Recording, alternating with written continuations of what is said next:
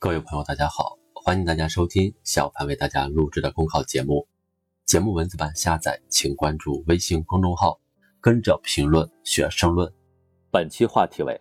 民法典标注制度文明新高度。在整个法律体系中，民法与广大人民群众联系密切，涉及社会生活、经济生活的方方面面，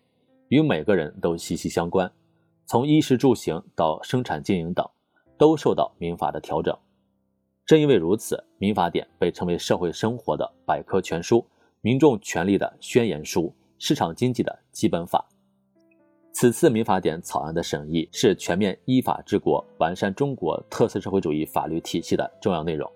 提交审议的民法典草案集中反映了人民意愿，充分体现了以人民为中心的法治理念。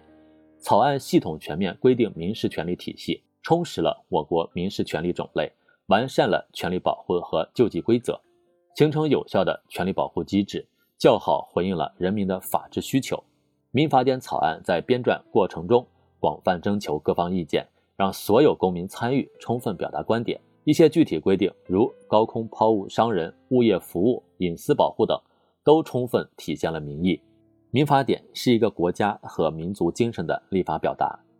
草案第一条就明确，要适应中国特色社会主义发展要求，弘扬社会主义核心价值观，坚持依法治国和以德治国相结合。充分体现我国社会主义法治特征。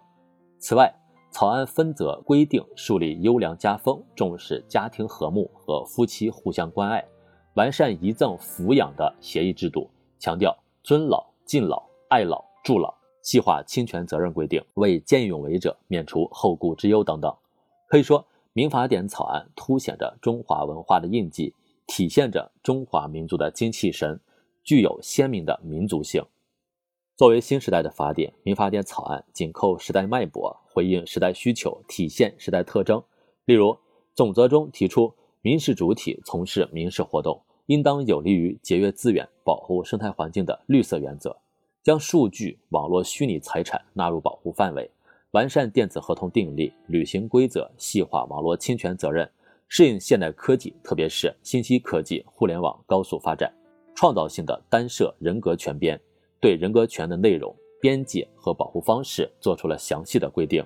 体现新时代对人格尊严和价值的尊重。